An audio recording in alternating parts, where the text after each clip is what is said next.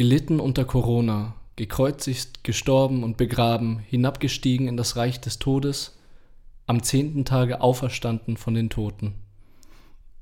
Steff, Steff, du bist wieder bei uns. Es ist, ja. es ist mir ein, eine wahrliche Freude, dich wieder persönlich bei, bei mir zu haben. Jetzt. Vergleichst du mich gerade mit Jesus? Warum denn das, Alter? Nein, du bist wieder, weißt du, du bist wieder in der Gesellschaft. Du bist, es, ist es nicht so, dass wenn du also so habe ich mich zumindest gefühlt, wenn du Corona hattest und zehn Tage wirklich isoliert von der Gesellschaft warst und dann wieder zurückkommst, dass das wirklich wie ein Auferstehen vom Todsein ist. Ja, nee, also ich, ich finde jetzt die, den Vergleich, der hinkt schon ein bisschen. Aber äh, ja, keine Ahnung. Hast du mehr gemacht als ein Toter? Ein bisschen, aber tatsächlich nicht so viel mehr, hast du schon recht. nee, aber das Ding ist, ich fühle mich auch jetzt gerade äh, aktuell auch äh, noch nicht ganz wirklich wieder fit. Also nicht? ich merke es schon noch immer. Es hängt mir schon ein bisschen noch in den Knochen. ja, jeder erzählt so, äh, war das jetzt so ein äh, absichtlicher Huster zum Unterstreichen nee, deiner Aussage? tatsächlich, belegte Stimme habe ich auch noch ein bisschen. Auf jeden Fall äh, kannst du äh, bestätigen, dass es auch äh, Nachfolgewirkungen von Corona gibt und das nicht nach zehn Tagen dann so ist, als hätte man einen leichten Schnupfen gehabt. Mm, ja, also ich bin mir nicht ganz sicher. Also ich bin halt generell bin ich einfach nur noch ein bisschen müde. Mhm. Mm, kann jetzt aber auch an, an verschiedenen Dingen liegen halt. Ne? Es könnte jetzt auch sein, dass wir, jetzt hatten wir ein paar, also jetzt hatten wir heute den Wetterumschwung, deswegen mhm. bin ich heute tatsächlich müder als sonst. Ja. Aber ähm, tatsächlich glaube ich auch, dass mein Rhythmus einfach total zerschossen ist. Mhm. Also ich habe halt, während ich den, in, in Quarantäne war, du hast halt einfach nichts zu tun, du liegst die ganze Zeit rum, dann schläfst du tagsüber halt hin und wieder auch mal ein. Mhm. Und dementsprechend habe ich dann halt nachts öfter einfach wach gelegen, weil ich mir, weil ich halt einfach nicht mehr pennen konnte, ja, wollte. Ja. Und ja, keine Ahnung, deswegen Rhythmus kaputt. Und den versuche ich jetzt gerade wieder halt so kontinuierlich einzuhalten, dass ich einfach wieder in meinen normalen äh, Arbeitsrhythmus reinkomme. Ja, ja, klar. Und irgendwie, weiß nicht, also gerade heute bin ich wie geredet aufgestanden. Ich weiß nicht, woran das liegt. Ja, aber hast du vor, dich noch irgendwie ärztlich durchchecken zu lassen?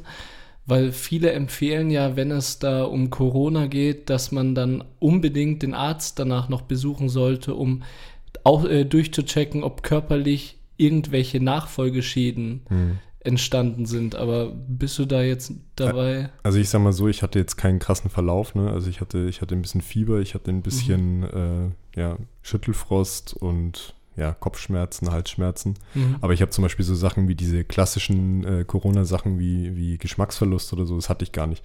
Hattest du nicht? Also ich hatte zu keiner Zeit das Gefühl, dass ich jetzt plötzlich weniger schmecke oder oder rieche oder sonst irgendwas. Also, Hast du dann wenigstens mehr bestellt?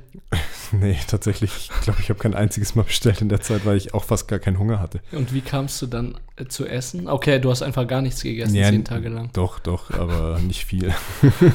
Wurde dir das gebracht oder was? Ja, meine Mutter hat mir mal was vorbeigebracht und äh, Anne auch mal. Ja, voll gut. Ja. Naja, keine Ahnung. Auf jeden Fall, ich glaube, dass ich halt tatsächlich einfach also wie gesagt, keinen schweren Verlauf hatte und oder keinen, keinen äh, arg zu schlimmen Verlauf. Mhm. Und dementsprechend würde es mich jetzt hart wundern, wenn ich jetzt irgendwie krasse Nachwirkungen, so Long-Covid-mäßig irgendwie hätte. Und aber um auf deine Frage zurückzukommen, ob ich mich jetzt mal durchchecken lasse, ich würde sagen, also noch im Moment kann ich es halt eben drauf schieben, so, okay, mein Rhythmus ist zerschossen, ja. Wetter ist gerade auch ein bisschen komisch. Mhm. Deswegen äh, würde es mich nicht wundern, dass ich jetzt einfach müde bin jetzt halt. Ne? Ja, ja. Und jetzt schauen wir halt einfach mal, wie sich nächste Woche entwickelt. Ja, ich, ich äh, denke, so ein geschwächtes Long-Covid hat trotzdem jeder. Also ich, ich denke, so was die Intensiv äh, Intensität dieses Long-Covids anbelangt, ist es individuell. Aber man merkt, glaube ich, schon, dass man, ähm, so war es äh, bei mir zumindest, dass man schwerer Treppen steigt beispielsweise und also, dass du weniger Puste dass hast. Dass du weniger du? Puste hast, dass du weniger Ausdauer hast. Und ich meine, du hast doch versucht, deine Ausdauer mit Joggen irgendwie äh, aufzubauen. Und ja, ja. jetzt bist du back to davor, oder was? Ja, es nervt mich tatsächlich fast am meisten. Also, dass okay. ich jetzt einfach äh, dieses, dieses kontinuierliche Laufen, was ich echt ganz gut drin hatte davor, ja. dass ich das jetzt gerade nicht. Äh, machen darf. Also Hm. Ach, du darfst jetzt auch zukünftig nicht, oder? nein, also jetzt gerade im Moment nicht. Ja, Äh, aber wie lang? Mein Arzt hat gesagt vier Wochen. Vier Wochen lang. Ja. Das das ist ja war wie- letzte Woche. Also Echt jetzt? Ja, ja. Mein Arzt hat mir da gar nichts von gesagt. Das äh, letzte Mal, wo ich gehört habe, sie dürfen jetzt vier Wochen keinen Sport machen, war nach der Blinddarmentzündung von ja, mir, eben, keine ich Ahnung. ihn Also, rausoperiert lassen habe. ich habe halt irgendwie mal nachgelesen, auch dass das halt, also dass, wenn man halt jetzt irgendwie wirklich krass Leistungssport machen würde wieder, dass man halt ähm, irgendwie Gefahr halt auf Herzmuskelentzündung äh, eben hätte. Oder eine erhöhte Gefahr dafür. Ja, äh, weil du das ansprichst, ich finde es so heftig. Einer von meinen Jungs hat eine Herzmuskelentzündung nach Corona bekommen. Mhm. Und äh, normalerweise denkt man ja, sowas trifft nur ältere Menschen oder so, anfällige Menschen, aber der ist mega der Sportler Mhm. und den hat es dann total erwischt. Und Aber wie äußert sich das dann? Du bist einfach fix und fertig. Also du, äh, du darfst äh, und du darfst dann auch wirklich keinen Sport machen, weil jede ähm, Belastung, die was, äh, die dein Herz anbelangt, ist gefährlich für dich. Und er meinte ich, und ich glaube, das liegt auch ein bisschen daran, dass er einfach noch vital ist und noch ziemlich fit und gesund und jung, dass er einfach mega down war, sie äh, einfach eine Woche bis zehn Tage nur geschlafen hat, weißt du, gar nicht bewegt und nix. Ja, ja. Aber dann ging es wieder. Also der Körper hat sich wieder total regeneriert. Also ich glaube, das äußert sich, wenn man jung ist, noch in der Form, dass du einfach intensiver das spürst, was du jetzt die letzten zehn Tage gespürt hast. Also dieses Trägheitsgefühl, dieses nicht, ni- keine Energie haben und das pumpt dich dann richtig ins Bett rein. Okay, ja. Ja, äh, mal gucken, ne? Also, wie gesagt, äh, ich hatte zwar einen milden Verlauf, aber trotzdem fand ich, dass es halt eine der miesesten Erkältungen war, die ich jemals hatte. Ja. Ich weiß nicht, wie das bei dir war. ja ebenfalls. Ich äh, hatte fast 40 Grad Fieber, glaube ich. Ich habe, ich, also ich bin mir ziemlich sicher, dass ich Fieber hatte, aber ich ähm, Du misst gar nicht. ich, ich habe kein Fieberthermometer tatsächlich. das, ist, das sind so, das sind so Erwachsenenprobleme, die man erst, also das sind so Sachen, die merkt man erst, wenn man es braucht halt. Ne? Ich habe noch nie ein Fieberthermometer offensichtlich die letzten sechs, sieben Jahre gebraucht. Äh, äh, Aber das Ding ist, ich auch nicht. Ich Mhm. habe auch kein Fieberthermometer zu Hause. Aber als meine Mama erfahren hat, dass ich Corona habe, die ist direkt gekommen, hat gesagt, du misst dir jetzt Fieber du, äh, und hat mir dieses Fiebermessthermometer von denen einfach ausgeliehen. Okay, ja. Weil, ja, ich kann es auch in einer gewissen Art und Weise, naja, geht so. Weil wenn du zu viel Fieber hast, dann wirst du schon merken, wann du krank krankenhausreif bist, glaube ich. Ja, eben, also deswegen glaube ich auch, dass ich jetzt, also ich weiß, dass ich, also beziehungsweise ich glaube, dass ich Fieber hatte, aber das war nicht arg. Ich glaube, da hatte ich tatsächlich nach der Impfung höheres Fieber. Ja? Ja. Also dann auch schön Zwiebelwickel um die Waden und äh, Nee, nee. nicht? Ich hab's, ich, ich, ich hab's, äh, ich habe mich einfach nur leidend aufs Sofa gelegt und, äh, und den Fernseher angemacht. nee, ganz leise, damit, damit, damit der, der Kopf nicht äh, gestört wird halt. Ne? Aber was ich schlimm fand, war, ähm, also gerade in der Anfangsphase, dass wirklich, also dass man so hypersensibel war auch. Also das äh, Emotional auch, Nein, nein, äh, so, so, so gefühls, also so ähm, nicht gefühlsmäßig, sondern Ja, körperlich. f- körperlich fühlen. Physisch. Also ähm, Ja, ja. zum Beispiel das einfach das reine Liegen irgendwie auf dem Sofa, dass das schon wehtut. Einfach Echt? nur, weil du liegst. Oder wenn du dann halt zum Beispiel mit dem Arm am Kissen entlang äh, schleifst, blöd Au, gesagt, au, fühlt sich's an au, wie Schleifen au. tatsächlich. Also dass dir halt wirklich, wirklich jede Bewegung einfach wehtut. Alter, so eine Hyperaktivität, was die Sensorik anbelangt. Also Irgendwie so, genau. ja, ja. Spannend. Aber das war nicht lang tatsächlich. das Also sind das war fast auch, Superkräfte, die man da entwickelt. Also wie gesagt, es waren auch tatsächlich nur so zwei, drei Tage, die- wo es wo es wirklich kacke war. Und Okay. danach ist es laufend besser gegangen. Ich meine, ich habe es ja letzte Folge schon erzählt, dass Ja. es mir dann eigentlich auch schon wieder gut ging halt. Ne? Ja. Und ja. Ja, freut mich auf jeden Fall, dass du wieder auf dem Schiff bist. Ja, so halbwegs. Ja. Ich hoffe, es wird jetzt dann, äh, dann einfach jetzt auch besser die nächsten Tage.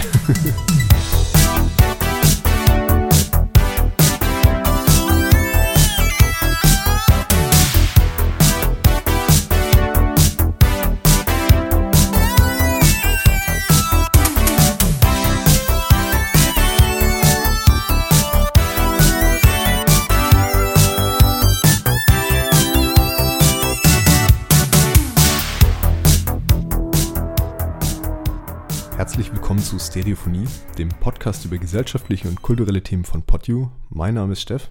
Und mein Name ist Roman. Roman, was geht? Steff, es ist schön, dich wieder zu sehen. Nach ja, mehreren Wochen. Ich habe jetzt endlich meine letzte Prüfung hinter mir. Also, Ach, war das die letzte heute schon? Ach Mist, jetzt, jetzt ist mir bewusst geworden, ich habe noch eine. Aber, aber ich habe, nein, nein, mein Kopf hat sich so eingeredet, heute ist die letzte, damit ich mich von dieser Scheiße jetzt endlich distanzieren kann, weißt du? aber ich habe noch eine, aber die äh, geht ja über eine Woche und ist so, Ach, das ähm, war die, ja, die wird genau. äh, geschickt mhm. und die sehe ich jetzt nicht mehr so als richtig krass an mhm. und deswegen bin ich sogar jetzt schon in dem Modus, wo ich durchatme und mir denke, boah, einen Haufen geschafft einfach, mhm. weißt du? Darf man fragen, wie es lief? Darf man, aber du sagst nicht. jedem Menschen, der mich bisher gefragt hat, äh, wie es lief, habe ich so geantwortet, ey, es ist vorbei und äh, ich habe erstens keine Antwort darauf und zweitens will ich mich mit dem Gedanken nicht beschäftigen, mhm, ansonsten mm, bin ich down. Es ist, das ist so ein interessantes Phänomen, Nee, verstehe ich voll und ganz. Ich, ich aber eben äh, so Kommilitonen von mir, mit denen ich die Prüfung gemacht habe, man darf die eigentlich nicht zusammen machen, aber wir haben ein Auge zugedrückt. und mit denen ich, äh, wir haben das dann gemacht und am Schluss hat jeder so äh, seine Kamera ausgemacht und plötzlich kamen so tausende Nachrichten. Oh mein Gott, war die schwer. Oh mein Gott, habe ich reingeschissen. Alter, ich habe so viel gelernt und jetzt, jetzt werde ich wahrscheinlich durchfallen. Und einerseits, okay, zeigt es halt einfach, dass diesen Menschen diese Prüfung wichtig ist und dass die jetzt halt, dass da ein Angstgefühl jetzt auch entsteht. Mhm. Andererseits denke ich mir, hey, komm schon, was bringt's dir jetzt im Moment? Was bringt's dir, dass du jetzt im Moment nachdenkst, ob du verkackt hast oder nicht? Ja, ich weiß nicht. Also ich erinnere mich auch dran, dass gerade nach so Prüfungssituationen, äh, dass dann sau viele immer wirklich so, ein, äh, so einen Wunsch nach Kommunikation und äh, drüber reden hatten. Ja, ja, ja. Wie und ich war, da, nee, ich war da auch nie so drauf. Also ich, ich war ähnlich wie du, dass ich ja. mir halt gedacht habe, okay, äh, ich habe jetzt, ich habe jetzt alles aus meinem Kopf rausgeschrieben halt oder keine Ahnung irgendwie gemacht. Ja. Und dann wollte ich gerade bei so schriftlichen Prüfungen wollte ich eigentlich danach nie drüber sprechen weil das mich noch immer verrückter gemacht hat als, als so schon. Ja, ja, du hörst plötzlich, einer sagt, der überhaupt keine Ahnung hat, mhm. aber der ist der Selbstbewusste, der sagt, hey, bei Aufgabe 4, da war B richtig. Ja, ja, und ja, du warst sicher, dass das C war, aber du hast dann so, so ein schlechtes Gefühl. Ja, hey, fuck, was für B? Exakt, genau. Nein, das. du weißt, was ich meine. Ja, voll. Das ist, also das hatte ich aber auch nicht, nicht nur in der Uni, das hatte ich auch schon in der Schule immer.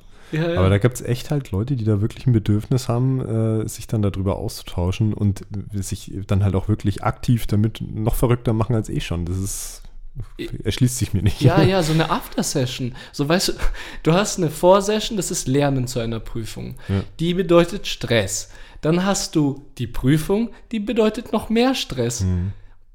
Und dass die Leute dann noch Energie haben, eine After-Session und dann noch über die Prüfung zu reden danach. Mhm da denke ich mir, Leute, würde mich nicht wundern, wenn ihr durchfallt, weil ihr habt nicht 100% eures Gehirns in die Prüfung investiert. Ansonsten würdet ihr wie ich jetzt einfach umfallen und zwei Stunden danach schlafen.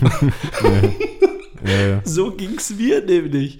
Das war diese eine Prüfung, die ging von 9 Uhr bis 13.30 Uhr. Viereinhalb Stunden. Oh shit, ja.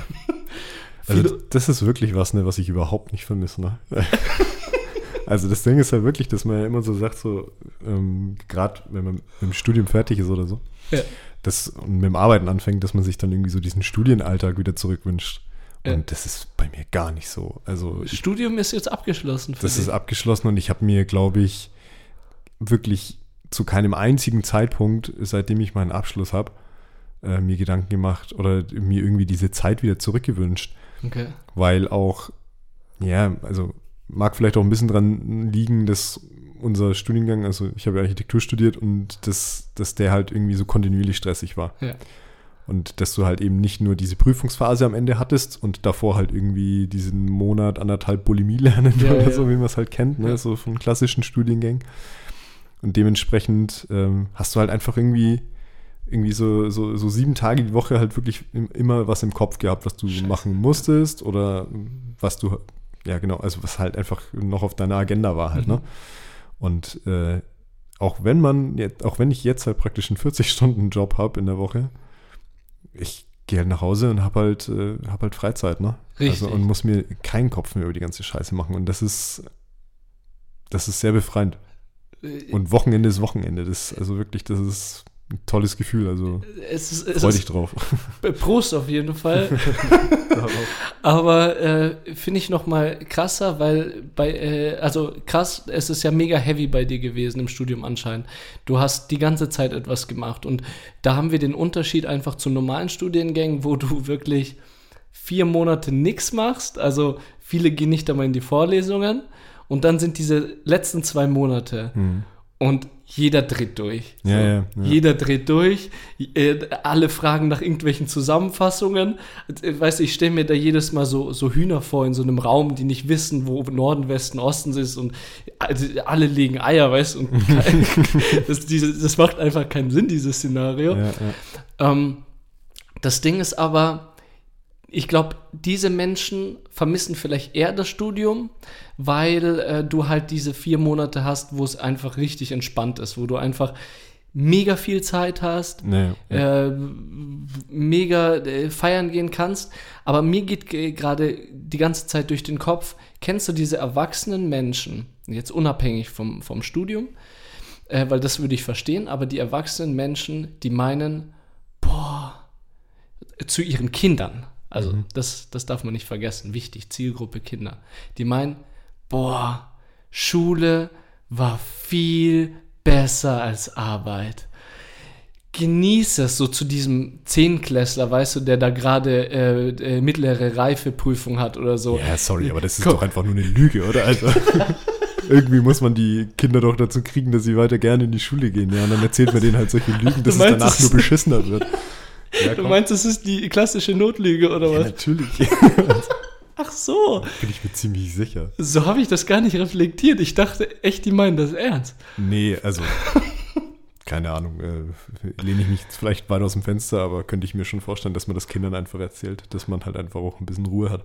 Ja, weil ich, ich es kann doch nicht sein, dass man, wenn man Universität erlebt hat, jetzt nicht deine Universität, wo man irgendwie 24-7 was macht, aber. Ich verstehe mich nicht falsch, ne? Das, also das, das klang jetzt vielleicht negativer, als es war, ne? Weil äh, ich glaube, wenn ich mich jetzt nochmal entscheiden könnte, mache ich einen klassischen äh, Studiengang oder äh, studiere ich jetzt nochmal irgendwie sowas halt, ne? mhm. ne?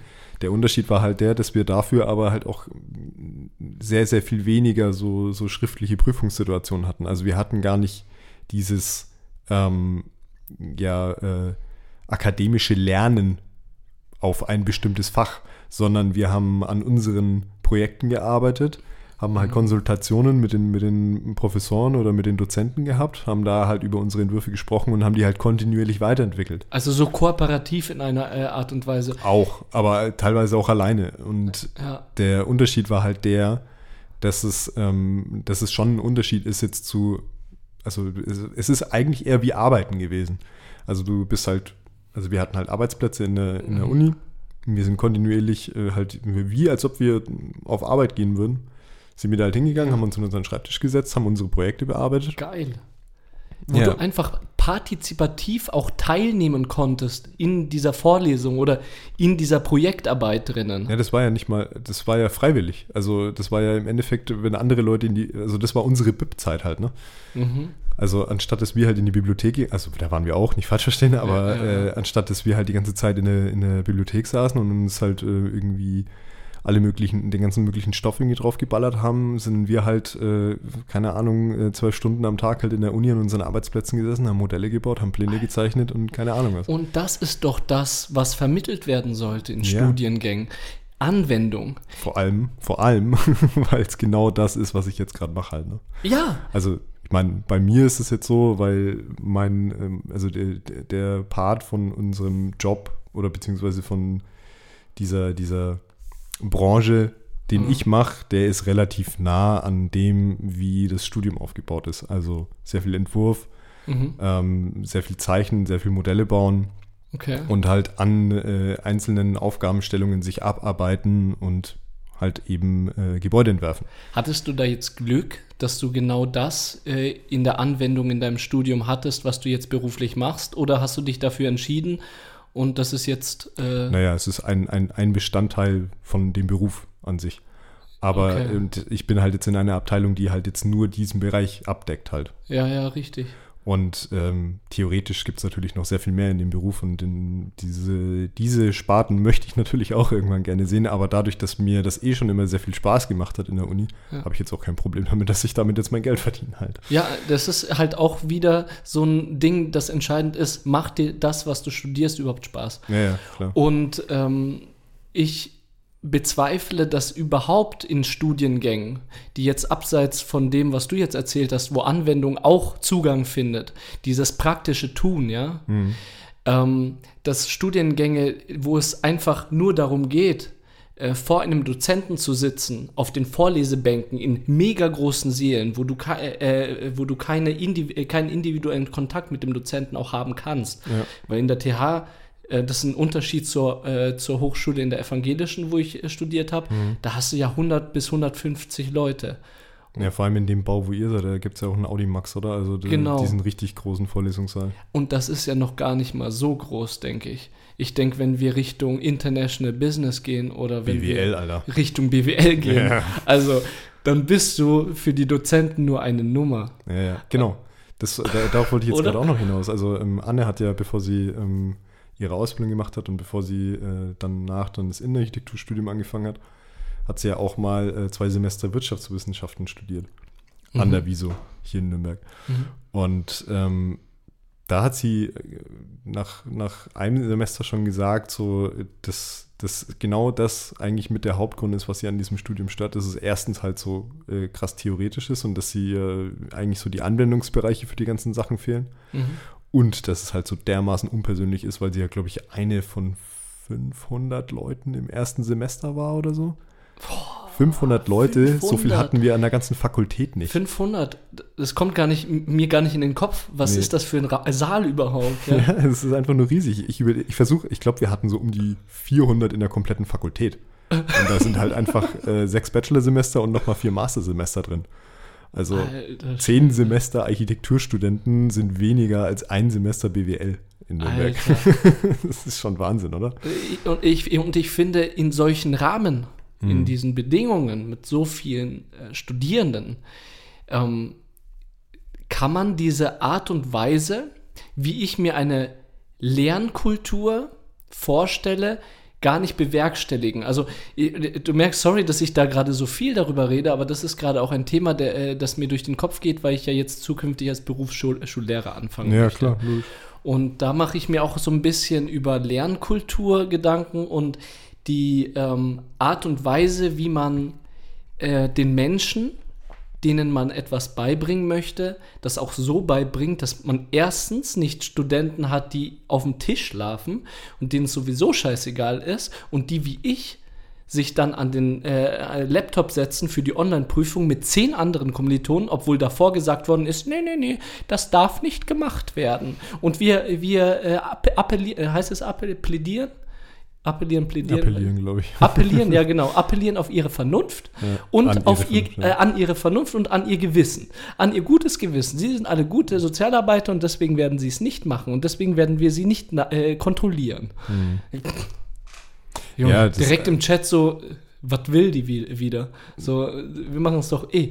Ja, dann, also keine Ahnung, ich glaube, da, da bringst du halt dadurch, dass du es überhaupt aussprichst, bringst du die Leute dann erst eigentlich so auf die Idee. Auf die Idee. Oh, wir können, stimmt, wir können uns kurz schließen. Das ist wie wenn du halt sagst, so, okay, ja, also bleiben wir mal beim Beispiel öffentlichen Nahverkehr oder so, dass man sagt so, ja, wir haben jetzt, äh, wir, wir, bieten euch jetzt ein 9-Euro-Ticket an. Ne? Ja, ja. Also du kannst jetzt, äh, keine Ahnung, das ganze Jahr für 9 Euro pro Monat kannst du jetzt irgendwie öffentliche Verkehrsmittel fahren, aber wir, aber wir kontrollieren euch nicht.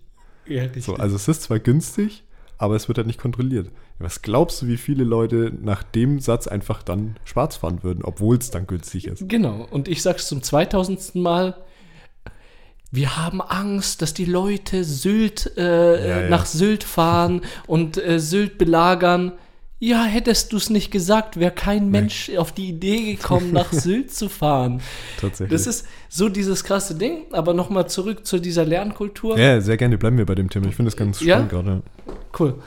Ähm, ich habe eine, äh, einen, äh, eine Vorlesung gehabt, jetzt äh, in diesem Semester, das war 1.13.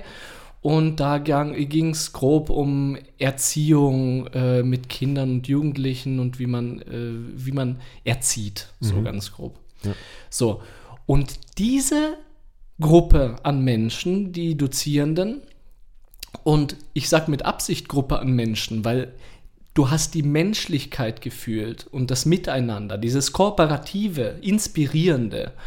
Und die haben eine so unterschiedliche Lernkultur, was andere anbelangt und eine andere Art zu vermitteln, dass ich in diesem Fach am meisten gelernt habe im ganzen Studium. Die haben nämlich am Anfang der Vorlesung, das ist, das ist super, meine Betreuerin war eine Berlinerin. Die ist aus Berlin gekommen. Auch so, äh, ich weiß nicht, ob du diesen Berliner Vibe kennst, aber das ist so einfach dieses Ausgelassen, dieses entspannte, äh, dieses auf Augenhöhe. Und die hat direkt mit ihren ganzen, äh, der ganzen Dozentengruppe, wir hatten in dem Fach, das war ein Schwerpunktthema, vier Dozenten, DozentInnen, und die haben alle gesagt, es ist schön, dass sie zu unserer Vorlesung kommen. Wir hoffen, dass es ihnen gefällt, was sie lernen und dass es sie bereichert und inspiriert, was wir ihnen beibringen.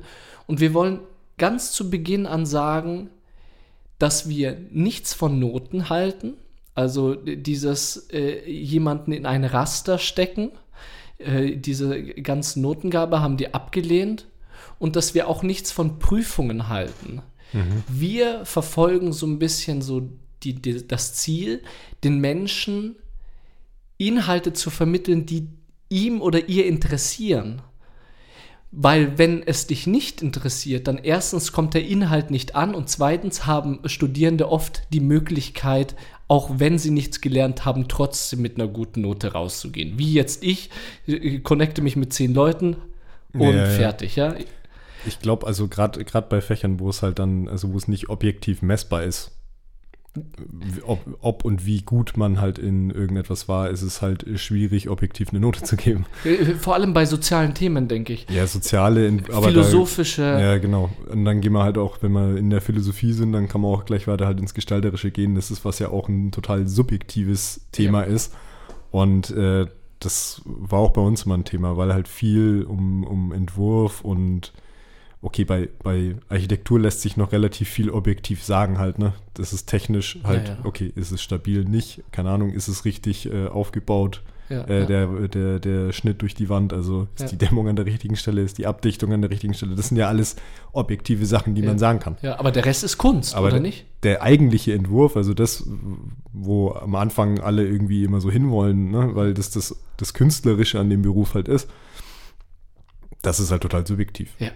Also ich meine, klar gibt es da auch Regeln und äh, Stile und keine Ahnung was, aber trotzdem hast du halt äh, dich auch dann ein bisschen an ja, den subjektiven Geschmack von deinem Dozenten halt irgendwie zu orientieren. Ja, ja. Und du drängst doch in der Kunst, wenn du einen bestimmten Stil voraussetzt, drängst du doch Menschen in eine bestimmte Schiene, in, in so einen bestimmten Weg. Und äh, das fand ich auch jedes Mal, weil du Kunst jetzt angesprochen hast, in der Schule fragwürdig. Kunst als Fach zu haben und auf dieses Fach Noten zu geben, weil du erstens, erstens äh, ist Kunst abhängig von Talenten. Also wie gut du malen kannst, wie dein malerisches Verständnis ist oder war. Ich, ich kann mich noch an den Tobi erinnern, weißt du, in der, in der neunten Klasse. Der hat, äh, glaube ich, eine Kunstlehrerin als, als Mutter gehabt, weißt du? Und hatte so das Talent, die wunderschönsten Blumen und so zu malen. Und ich habe keinen Bezug zur Kunst und ich wurde die ganze Zeit mit Tobi verglichen. So, hä? Du kannst doch nicht. Ja. Und, und ich habe dann versucht, ähm, um mich über Wasser zu halten, meine eigene Art von Kunst zu entwickeln, um mich da durchzuschaufeln. Und das war halt eher abstrakt. Und dass meine Mühe, die ich in meine abstrakte Kunst gesteckt hat, nicht gewertschätzt worden ist, weil ich mir Mühe gegeben habe, das finde ich traurig. Ja, verstehe. Also es ist, also bei Kunst, ich fand es lustig, weil als du jetzt äh, das so, so erklärt hast, bei Sport ist es doch eigentlich genauso. Voll. Also Sport fand ich immer, äh, immer so ein Fach, was mich schon in der Schulzeit, wo ich mich einfach wirklich einfach nur gefragt habe, warum es darauf überhaupt Noten gibt, weil man ja im Endeffekt rein körperlich ja schon von völlig unterschiedlichen Punkten aus startet und das dann halt eben an so, also ich weiß nicht, wie es heute ist, ne? Ich meine, ich bin jetzt auch schon paar Jahre aus der Schule draußen, ne? aber ich befürchte, es hat sich nichts geändert. Nee. Und ähm, also das halt im Endeffekt es einfach ähm, nicht gewertschätzt wird, jetzt bei Weitsprung zum Beispiel, ob ja. der Mensch, äh, keine Ahnung, jetzt äh, 50 oder 60 Kilo wiegt ja. in der Schule und der äh, andere vielleicht 90 oder über 100 Ja, Kilo. und der hat einen Gendefekt und kann da gar nichts dafür, dass er gerade äh, einfach oder ein bisschen das. korpulenter ist. Ja. ja. Genau, also aber selbst völlig egal, ob jetzt übergewichtig oder nicht halt, ne? Also es hat ja jeder unterschiedliche Veranlagungen, äh, Veranlagungen ja. Und deswegen, und, das, und so sehe ich es bei, bei, äh, bei Kunst auch. Also ich mhm. meine, bei mir, bei mir war es auch so, ich war im Kunstunterricht immer gut. Mhm. Und es lag aber meiner Meinung nach auch viel, dass äh, ich und mein Bruder als Kinder, wir halt einfach wahnsinnig viel in unserer Freizeit einfach gemalt haben. Und dementsprechend, also es lässt natürlich lässt sich es auch lernen, ja, ne? Also man, es, es lassen sich bestimmte äh, Handwerks- oder Handwerkszeuge, ähm, ja, irgendwelche Stile lassen sich lernen. Mhm. Und genauso ist es ja bei Sport auch. Wenn du, wenn du übst, wirst du besser in irgendwas. Wenn du viel Sport machst, wirst du sportlicher. Ja. Und äh, de dementsprechend ja, ähm, aber ist es dann nicht wichtiger, diese Handwerkszeuge oder diese Wege zu vermitteln, um halt eben zum Beispiel gesünder zu leben, äh, im Sport besser zu werden, ja. aber nicht das an, an keine Ahnung, an äh, ja total, also bei Kunst subjektiven und bei Sport überaus objektiven ja. äh, Grenzen irgendwie festzumachen. Ja, absolut. Also. Ich kann dir ganz ehrlich sagen, ich habe in Kunst geübt. Hm. Ich habe es versucht. Ich habe es wirklich versucht. Aber selbst bei Kunst, ich, ich mal ein Gesicht anders, äh, auch wenn ich 80 Stunden das Gesicht übe, als einer, der äh, dieses Talent hat, Gesichter zu malen. Ich weiß nicht. Ja, aber das Ding ist genau das. Ich glaube, man, äh, das, ist, das ist ähnlich, wie wenn du jetzt einfach sagen würdest, ja, ähm, keine Ahnung, du hast vorhin gesagt, äh, im, im, im, oder im Vorge ich weiß jetzt nicht, ob du es im Vorgespräch oder im Cold Opener gesagt hast, ja. dass du seit fünf Jahren keinen Sport gemacht hast oder ja, länger. Ja. Das ist genau das Gleiche halt. Ne? Eineinhalb ne? Jahre. Oder Danke. Vielleicht habe ich davor fünf Jahre keinen Sport gemacht, das kann schon sein. Vielleicht habe ich jetzt von mir auf dich geschlossen, das kann sein. Ähm, aber jetzt habe ich meinen Punkt verloren. aber dass es halt einfach so ist, dass man ähm, einfach, weil man halt eben diese, diese Hürden in, in, in, so, in so weiter Ferne sieht. Also gerade bei Sport, ich, wie gesagt, ich habe lange keinen Sport gemacht. Ja. Und dementsprechend ist dann auch natürlich diese, diese Überwindung erstmal wieder anzufangen, ja. Ja. ist natürlich sehr viel größer. Und wenn du, anstatt dass du dich jeden Tag einfach zehn Minuten hinsetzt und ein bisschen was zeichnest, versuchst einfach zu üben und es jeden Tag machst und dann einfach, einfach kontinuierlich besser wirst, sagst du auch von Anfang an, ja, ich habe da das Talent nicht zu. Und äh, ich, dann probierst du es vielleicht einen Tag, hast aber danach sowas von dermaßen keinen Bock mehr drauf, dass du es dann die nächsten zehn Tage nicht machst. Ja, das stimmt schon. Oder die nächsten zehn Tage das die ganze Zeit falsch machst, weil du da nicht mit Interesse rangehst, sondern einfach jeden Tag den gleichen Fehler machst. Ja. So, ich habe eh keinen Bock. Ich habe eh keinen Bock. Du hast jetzt gerade Interesse gesagt. Das finde ich ist ein wichtiger Punkt, ähm, weil ich das zum Beispiel bei mir selber gemerkt habe. Ich habe es ja schon mal erzählt, dass ich eher so ein durchschnittlicher Schüler war und dass es bei mir erst wirklich im Studium Klick gemacht hat. Also, dass ich da gemerkt habe, okay, äh, ich bin gut da drin mhm. und dann hat es mir auch plötzlich Spaß gemacht. Ja. Und dann, und da hat sich halt auch einfach, also das hat auch viel mit Interesse vorher zu tun. Also gerade bei diesen ganzen naturwissenschaftlichen Fächern in der Schule mhm.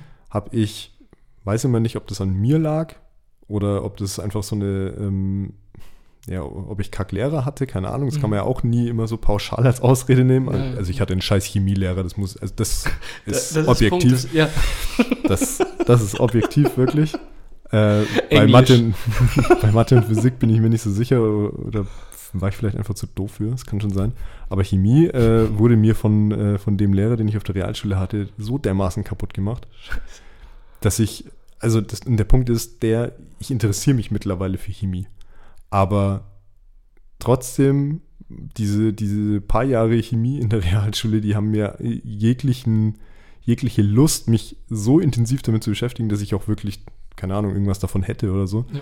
Oder dass ich das irgendwie hätte studieren können oder sonst irgendwas. Mhm. Vergiss es.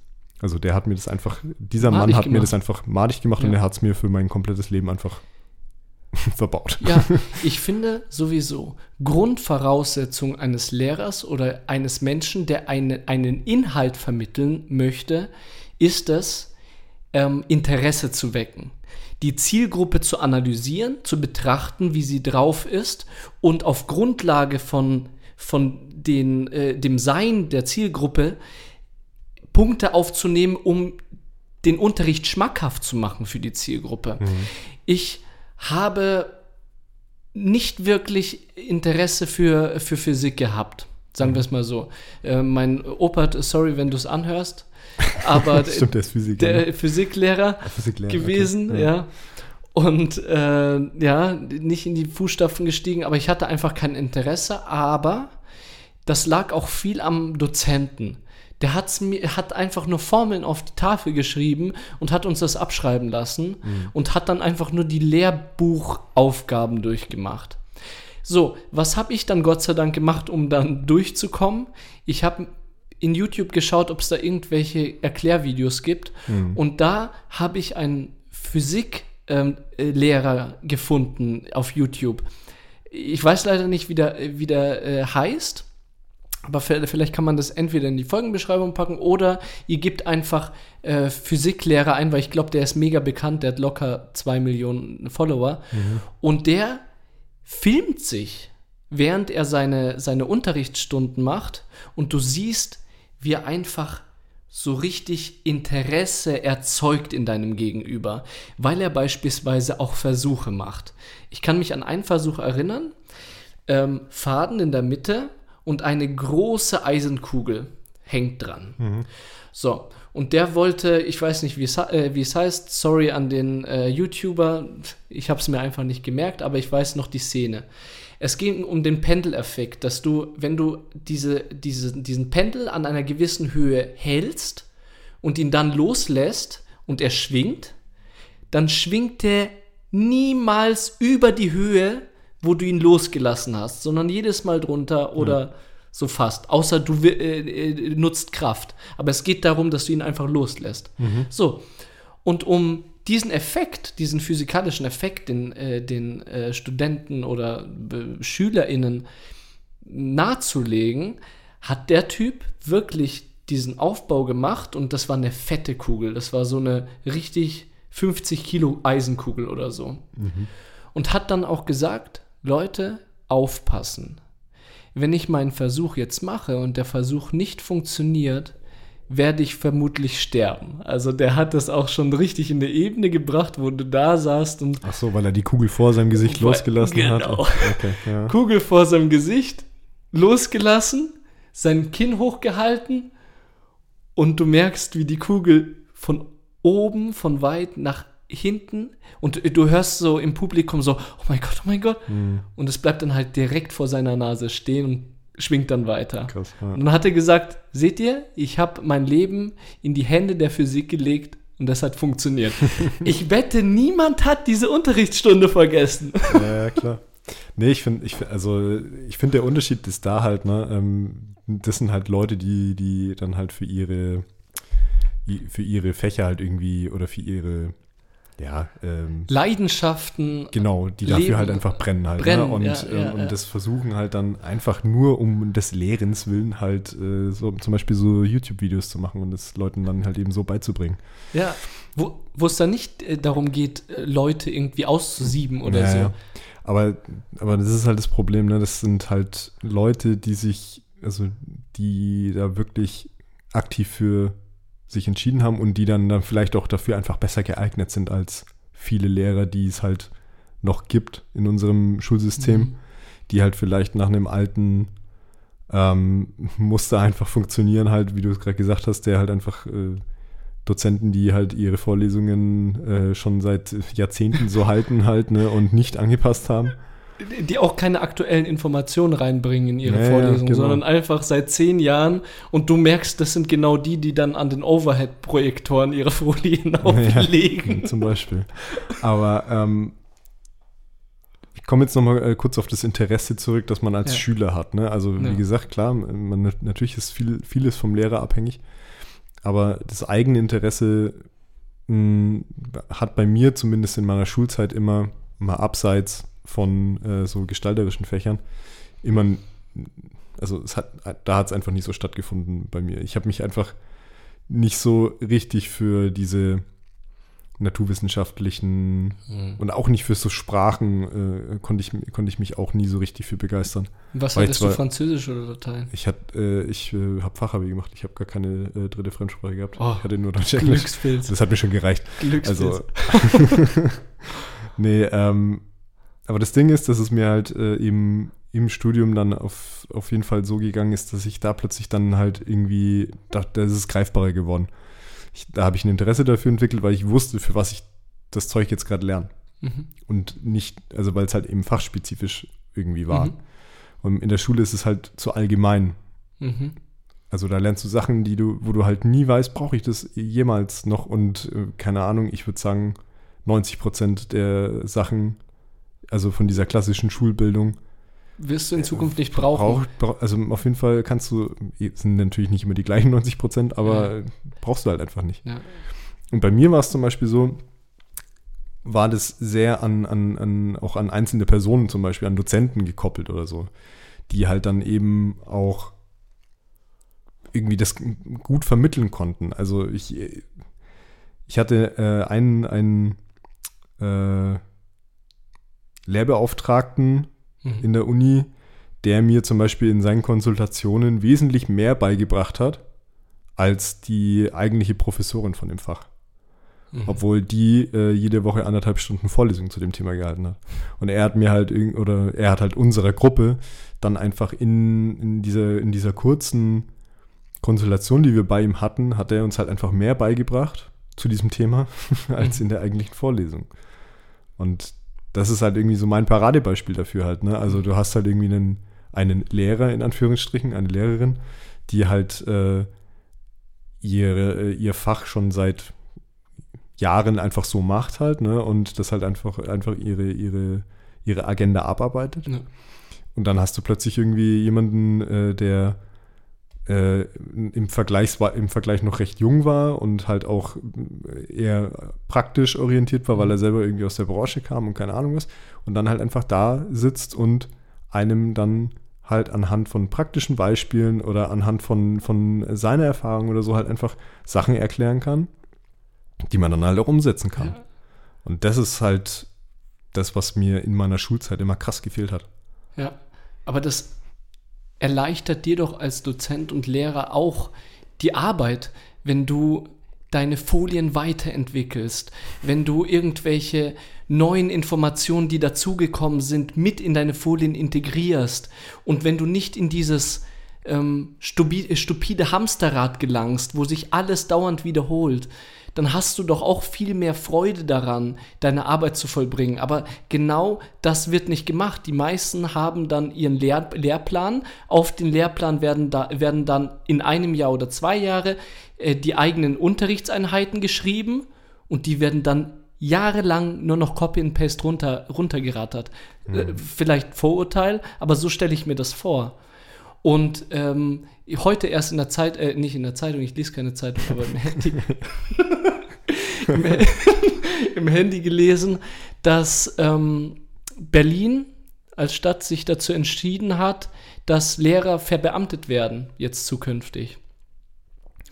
Äh, weil äh, in Berlin haben die Lehrermangel und um diesen Lehrermangel entgegenzuwirken, äh, werden Lehrer zukünftig verbeamtet und die sind nur in Berlin nicht ver verbeamtet. Ah, okay, das wäre jetzt nämlich meine Frage gewesen, weil Genau, ich. Ja, ja. ich, ich halt eben im- krass im Kopf hatte, okay, hä, Lehrer sind doch Beamte. ja, aber LehrerInnen in Berlin sind nicht verbe verbeamtet. Krass. Und ich weiß nicht, ob nur in Berlin, aber in Berlin nicht. Abgefahren. Ja. Wusste ich nicht. Und jetzt wurde äh, äh, äh, neue Diskussion gestartet und jetzt werden LehrerInnen wieder verbeamtet, damit wieder mehr äh, Menschen Interesse haben, diese Lehrberufe zu machen, Mhm. weil die Lehrermangel haben. Und ich finde das so traurig. Aber ey, ganz ehrlich, wir haben doch nicht nur in Berlin Lehrermangel. Ich, Hast du das nicht heute? ähm, ich glaube, ich habe es vor, vor beim Katapult war es, äh, war eine Grafik, ähm, dass wir einfach Lehrermangel in ganz Deutschland haben, aber dass es trotzdem äh, die, die einzelnen Bundesländer ähm, eine große Anzahl an Lehrkräften während den Sommerferien äh, praktisch rausschmeißt, beziehungsweise die sich halt praktisch arbeitslos melden, äh, um halt Geld zu sparen. Oder keine Ahnung, ich, ich weiß nicht genau, an, an, an was es genau liegt. Aber dann check ich nicht, äh, warum wir Lehrermangel haben. wenn die dann auch absichtlich rausgeschmissen werden, ne? ja. dann sorgt man ja selber fürs Problem. ja, also wie gesagt, ich habe es nur so am Rande mitbekommen und habe es jetzt nicht äh, genau ja. eruiert, woran es liegt. Aber spannend. Muss ich nochmal nachschauen. Ja. Ähm, auf jeden Fall, keine Ahnung. Also ich, ich könnte mir halt einfach vorstellen, dass, äh, also eine Freundin von mir ist Lehrerin, Ah, welches Und- Fach, weißt du das? ähm, Mathe und Sport Okay. und ich glaube Gymnasiallehrerin. Bin mir jetzt gerade nicht sicher, mhm. doch Gymnasial. Und ähm, was bei ihr, also was mir bei ihr irgendwie so aufgefallen ist, dass allein schon dieses, dieses ähm, in den Beruf reinstarten schon mal sehr viel komplizierter ist als jetzt bei jedem anderen Beruf, Mhm. weil du es dir nicht richtig raussuchen kannst, wo du landest. Also wenn du im Referendariat bist, ähm, landest du erstmal bei einer Schule, das machst du dann da. Mhm. Und danach kannst du dich halt dann irgendwie auf sagen, okay, du willst in Bayern sein oder was weiß ich. Mhm. Aber dann kannst du halt irgendwie Am Arsch von Bayern am Arsch von eingesetzt Bayern werden. sein.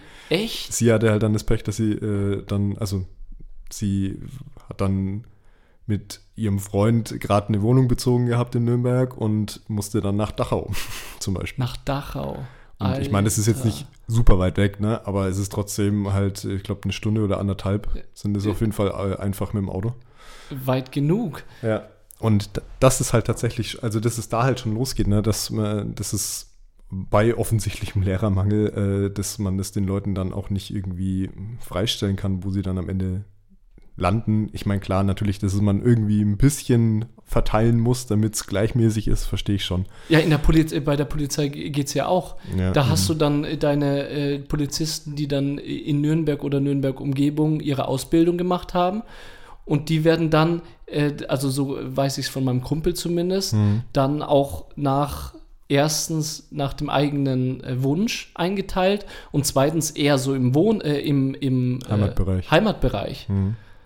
Ich weiß nicht, also ich weiß nicht, ob es bei, bei Polizei nicht auch ähnlich ist, also dass du zwar sagen kannst, okay, du hast eine Tendenz, du willst gerne da sein, aber du Dass du kannst dir, dann- glaube ich, nicht hundertprozentig raussuchen, okay, du willst jetzt auf die und die Dienststelle zum Beispiel. Okay, vielleicht hatte der da auch Glück. Und das ist allgemein so in so öffentlichen Diensten, dass die dann einfach straight irgendwo eingeteilt werden, wo gerade Bedarf ist. Ja, Was ich aber halt schade finde, wenn überall Bedarf ist. Überall Ja. ist Bedarf und du wirst dann irgendwo eingeteilt, äh, wahrscheinlich wie so eine Nummer und nicht einmal, wo wohnst du, und, äh, sondern Bayern. Ja. Und dann kommst du dahin. Und in Nürnberg wird wahrscheinlich auch was gesucht. Also vielleicht. Ja, vor allem, oder es wird halt, äh, im- im Zweifelsfall ist dann vielleicht äh, jemand, der äh, aus der Gegend von Dachau zum Beispiel rankommt und In dann äh, wird dann nach Nürnberg geschickt, während, äh, weißt du, also Genau, wird das überhaupt geplant? Äh, es gibt bestimmt irgendwie, gibt es ein System, wie das irgendwie funktioniert. Äh, keine Ahnung, habe ich mich jetzt auch noch nicht so krass mit beschäftigt, als dass ich das wüsste, aber äh, so das, was ich so bei, bei meiner Freundin da mitbekommen habe, das ist schon wild gewesen. Ja, und wir hätten keinen Mangel, wenn es attraktiv wäre. Das mit dem Mangel halt, ne, das, das äh, ist halt auch so, so eine Frage, woran es denn dann da hapert. Ne? Reich, äh, also liegt es dann wie immer am Geld? Also haben wir einfach ke keine Kohle, um die ganzen Lehrer zu bezahlen? Schwierig. Wenn du äh, ein Lehrer bist, dann bist du meistens verbeamtet. Heißt schon mal das, äh, was finanziell anbelangt, ist geil. Und zweitens sind Nee, aber das Le- Geld muss ja auch irgendwo herkommen. ja, aber zweitens sind Lehrkräfte auch nicht schlecht bezahlt. Nee, das meine ich nicht, ähm, sondern äh, also fehlt einfach äh, zum Beispiel an staatlichem Geld, um Lehrer zu bezahlen.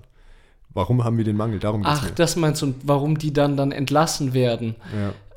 Weil, also, weiß nicht, ne? Das wäre ja das natürlich. Eine, du, ich meine, du gehst jetzt davon aus, dass wir einfach zu wenig Lehrer haben, ne? Also, dass einfach zu wenig äh, Leute nachkommen, die das Lehramt studieren oder sonst irgendwas. Wollen, ja. Wollen. Ah. Ich bin mir halt nicht, äh, also keine Ahnung, äh, ob es vielleicht dann auch einfach an, an, an, an den Plätzen, an den Schulen fehlt. Liegt es an den Schulen vielleicht auch? Das kann ja auch sein halt, ne? Dass es einfach an den Schulen nicht genügend Plätze für Lehrer gibt, weil es zu viele Kinder, aber zu wenig Klassen gibt. Ja, Keine Ahnung, weißt ja. du, wie ich meine? Oder vielleicht, also das alles ist jetzt nur Hirngespinst und ja, Brainstorming. Ich meine, ich, ich denke ja auch nur laut. Ja, ja, genau. Ich denke jetzt auch noch mal laut.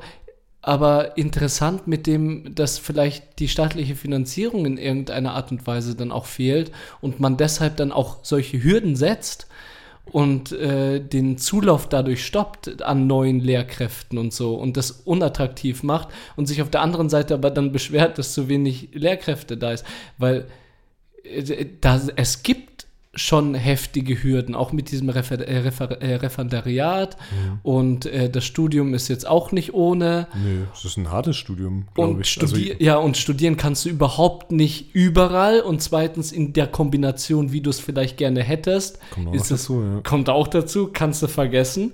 Also meistens sind es so festgelegte Kombinationen. Du kannst all, und äh, da, da wird nicht so den Interessenten äh, gegenüber so ein bisschen entgegengekommen, so von wegen, hier sind alle Fächer und du darfst dir zwei raussuchen und das ist deine Kombination. Ja. Nee, kannst mhm. du vergessen. es sind jedes Mal Kombinationen, die du studierst. Ja, klar. Und gibt es vielleicht dann einen Grund dafür, dass man dann diese Hürden setzt, dass man dann einfach blockiert? Da können ja unsere Lehrerphonis einfach mal ja. äh, ihre Expertise mit uns teilen, falls es welche gibt äh, in, bei uns in unserer Community. Genau. Die uns vielleicht einfach mal ein bisschen erhellen können, woran es denn jetzt eigentlich liegt. Also, woran warum liegt es denn im Endeffekt? Aber ich finde es schon mal interessant, ne, dass wir, also, äh, dass sich ja trotzdem auch Schule, also speziell jetzt äh, in, in, nach meiner Erfahrung, sich schon ein bisschen verändert hat in den letzten Jahren äh, wie lange bin ich aus der Schule draußen? Äh, 14, 15 Jahre. Hast du eine Quelle hierfür? Bitte? Hast du eine Quelle hierfür, also dass sich das verändert hat? Kannst du das belegen? Jein, äh, also das, das Ding ist, ich kann es ein bisschen nachvollziehen, weil wir zum Beispiel ähm, bei uns im Büro viele Erweiterungen und Schulgebäude halt, also Erweiterungen für Schulen und Schulgebäude selber halt planen. Und mhm. anhand der der Raumprogramme kann man halt zum Beispiel ähm, mittlerweile erkennen, dass es, also dass ich zumindest im, zu der Realschule, wo ich jetzt war, oder an der FOS, wo ich jetzt war, dass es halt insofern Unterschiede in, in der Pro im programmatischen Aufbau von Schulgebäuden halt irgendwie mhm. gibt. Also du hast jetzt zum Beispiel, ähm, oft hast du so Clusterschulen, wo sich Jahrgangsstufen um äh, so eigene Gemeinschaftsbereiche herum orientieren, wo mhm. es Differenzierungsräume zwischen zwei Klassenzimmern gibt, mhm, wo spannend. es äh, Ruhebereiche gibt, keine Ahnung was. Also wirklich, wo ich halt, wenn ich an meine Schulzeit zurückdenke, halt wirklich eher so dieses her alte, äh, ehrwürdige, herrschaftliche Schulgebäude mit langen. Fluren und ein, ein Klassenzimmer nach dem anderen irgendwie. Und ein bisschen Schimmel in der Ecke. und das vielleicht auch, ja. Also insofern merke ich schon, okay, äh, die, der programmatische Aufbau von äh, vor allem Grundschulen, bei weiterführenden Schulen ist es, glaube ich, nicht ganz so. Äh, trotzdem, auch die Bertolt Brecht Schule, weiß ich nicht, ob du die kennst, in Langwasser. Das ist eine Gesamtschule. Mhm. Äh, da war ich drauf und die wurde jetzt abgerissen und äh, ein ganz neuer Bau in Langwasser äh, geplant und gemacht dann auch. Mhm. Und da ist jetzt mein Bruder drin und das ist ah, richtig doch. innovativ und krass. ja, Ding. ich glaube, da bin ich letztes Mal mit dem Fahrrad vorbeigefahren. Ich glaube, ich kenne das Ding. Ja. Maria Ward Gymnasium, da wo unsere Freundinnen waren. Ja, ja. Ähm, auch weggerissen. Das war ja äh, tatsächlich auch eine, eine, eine, katholische Mädchenschule halt, ne? Und äh, auch ein, so, ein, so ein klassischer Schulbau, der da halt stand, den haben sie komplett weggerupft und jetzt steht da halt einfach so, so, so, so eine so ein richtiger moderner, moderner Bunker einfach da. Das ist schon äh, auch ein bisschen dekadent mit so goldenen Eingängen. Hast du den schon mal gesehen? Äh, ich glaube, ich bin da vorbei mal, weil ich da, äh, an der, da ist doch die TH auch, glaube äh, glaub ja, ich. Kessler, stimmt, du, du bist Ke da. Ach nee, da nee, bist da, du nicht. Da bin aber, ich nicht, hm. aber da habe ich Sprachen gemacht als Wahlfach. Stimmt, und die Bib ist auch da. Genau, aber ist die immer noch katholisch, äh, die Maria war? Ich wüsste nicht, dass ich das geändert haben sollte, aber ich, ich glaube so. Also, das wäre doch auch mal was. Also, äh, wenn das jetzt einfach mal sachlich wird, das Ganze. ja. Da hapert es aber auch. Da hapert es auch noch. Aber äh, halten wir fest, äh, es muss sich an unserem Schulsystem so oder so einfach weiter, immer, immer weiter was ändern. Ja, und vor allem halt auch in dieser Lernkultur, finde ich. Wir haben jetzt Richtung Ende eher so Richtung äh, Rahmenbedingungen geredet. Ja, ja, klar. Und äh, natürlich, Rahmenbedingungen verändern sich. Wir haben sehr viel Technik beispielsweise, was dazu kommt. Viele Beamer, die geplant werden. Es gibt ja auch diese krassen Whiteboards, ich weiß nicht, die, da habe ich das sogar noch mitbekommen, dass Whiteboards installiert worden sind. Technischer Fortschritt geht voran, immer weniger mit ähm, diesen äh, Overhead-Projektoren, finde ich mhm. auch super.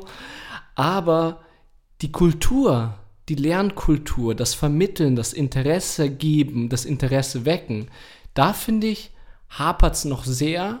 Und ich könnte mir vorstellen, wenn man den Lehrerberuf vielleicht doch attraktiver gestaltet und vielleicht sogar, aber das ist ein ganz großer Wunsch, ähm, Bewertungssysteme ändert. Ich bin nämlich gar kein Fan von Noten und so. Und ich denke, das würde ich mit dir auch gerne in Zukunft äh, äh, oder in einer anderen Folge mal bereden. Ähm, jemanden bewerten in Form von Noten. Hm. Kann ich dir meine Meinung jetzt in einem Satz sagen? Ja. Finde ich totaler Quatsch, von ja. vorne bis hinten. Vor allem, ich merke auch, ähm, dass bei uns zum Beispiel im Studium man hat sich die ganze Zeit darum gestritten, äh, so wer jetzt der Beste ist, bla bla bla, wer macht, äh, wer kriegt die besten Noten, bla bla bla. Am Ende war es scheißegal. Ich glaube, mein Chef hat sich mein Zeugnis kein einziges Mal angeguckt, als ich mich da beworben habe. Ja, aber da, äh, bei Noten geht es mir darum, ob du, und äh, deswegen wird es vielleicht doch noch länger, ich weiß nicht, wie viel Zeit wir schon geredet haben. Ja, wir sind jetzt bei knapp einer Stunde, aber passt schon. Okay, aber äh, vielleicht äh, bereden wir es doch, weil ich äh, irgendwann in einer anderen Folge, weil ich habe da wirklich noch mehr zu sagen, weil da geht es auch Richtung du hast eine Hürde, um Studiengänge zu studieren, die dich interessieren, weil du ein NC hast. Und da werden Menschen äh, unglaublich ausgesiebt, obwohl sich vielleicht Menschen persönlich und menschlich viel mehr dazu eignen, Psychologie zu studieren oder Medizin. Mhm. Und dann hast du nur die, die ja die unglaublich saubere Noten haben. Und diese Noten resultieren nicht unbedingt daraus, dass du extrem schlau bist und weißt, was, um, um was es beim Fach geht, sondern da haben wir auch soziale Ungleichheit, die, ist, die da auch mitspielt, dass nicht jeder die gleichen Bedingungen hat, wie mhm. beim Sport auch. Nicht jeder hat die gleichen Bedingungen. Und so haben wir in der Schule auch nicht die gleichen ja, Bedingungen. Genau. Weil sich Eltern keine Nachhilfelehrer leisten können, weil Eltern aber weißt du, ja, ja. Das aber weil du jetzt gerade ein C gesagt hast, ne, äh, den Gedanken möchte ich noch loswerden und dann können wir den Sack zumachen. ähm, ich bin auch eher der Fan von so Eignungsprüfungen. Ja. Ja. Also gerade für Studiengänge halt jetzt, ne? Ja. Weil dann kannst du dir diesen ganzen äh, NC-Mist wirklich knipsen. Ja. Du kannst sagen, hey, wir, unsere Fakultät, unser, unsere Fakultät hat fürs erste Semester 100 Plätze frei. Ja. Keine Ahnung, äh, dann bewerben sich die Leute, dann kommen vielleicht 400.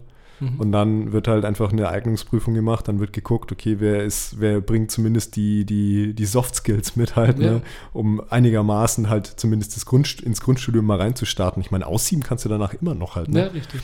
Ich meine, äh, also früher, als es das Diplom gab, dann gab es ja noch das Vordiplom und da war ja schon, also das war ja die krasseste Hürde einfach schon. Da sind die meisten Leute rausgeflogen ja. dann halt, ne? Ja. Und bei uns, ich glaube dann nach Bachelor-Master-System-Umstellung war es dann so, ist dann glaube ich so das vierte Semester immer die Hürde gewesen. Bei uns zumindest war es so. Und ja, also wie gesagt, lange Rede, kurzer Sinn. NC abschaffen. Ja, ja. Und ich gehe noch weiter, ganz kurz, sorry, aber ähm, persönliches Gespräch.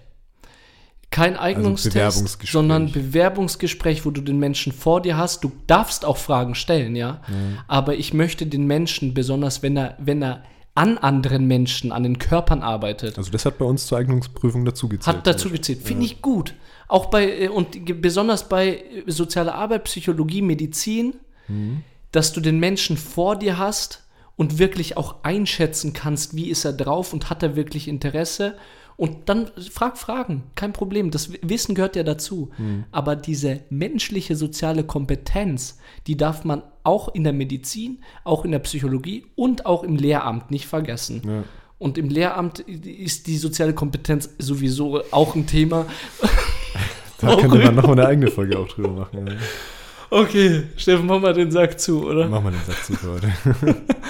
äh, was hast du für ein Lied heute dabei? Ähm, ich habe mir äh, Don't Stay So Close to Me von The Police rausgesucht. Und zwar, weil ich äh, eine coole Serie die letzten Tage gesehen habe. Mhm. Disney Plus. Ähm, Only Murders in the Building heißt die. Und äh, habe ich dir ja schon im Vorfeld empfohlen, die Serie. Ja. Hör sie, äh, schau sie dir bitte an, weil ich fand die so unfassbar gut gemacht und weil es auch darum geht, dass die Protagonisten einen Podcast haben. oh, richtig geil.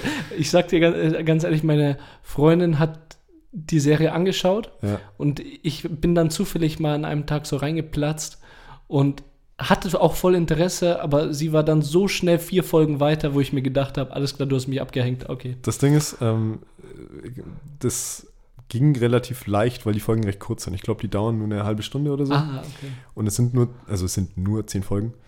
Ähm, ah. Aber also schaue ich mir das nochmal selber an. Kannst du, also ich habe es tatsächlich ähm, an zwei Feierabenden jetzt äh, geguckt, einfach durchgeguckt. Echt? Ja, also das geht geil. echt super schnell. Und also die erste Staffel. Die zweite ist jetzt rausgekommen, tatsächlich vor ein paar Wochen erst, habe ich gelesen. Ja. Und äh, um auf das Lied zurückzukommen. Yes. Oh Gott, wir verlauen uns heute richtig krass. ähm, und zwar äh, hat äh, Sting einen äh, kleinen Gastauftritt in der Serie. Mhm. Und äh, das Lied ist da auch irgendwie in dieser einen Folge dann noch so ein bisschen Bestandteil von, von dem Plot, der da passiert. Ja, ja. Und äh, ja, deswegen äh, Don't Stay So Close to Me von The Police. Was hast nice. du dir denn rausgesucht? Ich habe Lovely Day von Bill Withers. Mhm. Und das spielt uns gerade in die Zeit, weil ich mich nicht mehr erinnern kann, warum. Das steht einfach in meinem Handy drin, als das könnte das nächste Lied sein. Naja, dann. Ich finde es, glaube ich, einfach nur geil. Reicht ja auch manchmal, ne? Rinn, rinn damit. Abonniert uns auf dem Podcatcher eurer Wahl, lasst gerne ein, zwei Likes auf unserem Social Media da und bewertet fleißig auf Apple Podcasts und Spotify. Außerdem würden wir uns freuen, wenn ihr uns euren Freunden und Familien weiterempfiehlt. Aktiviert bitte die Glocke auf Spotify, damit ihr immer eine Benachrichtigung bekommt, wenn wir eine neue Folge raushauen. Dann bleibt uns eigentlich nur noch zu sagen, ich bin der Roman. Ich bin der Steff. Vielen Dank für eure Aufmerksamkeit. Das war Stereophonie. In Stereo.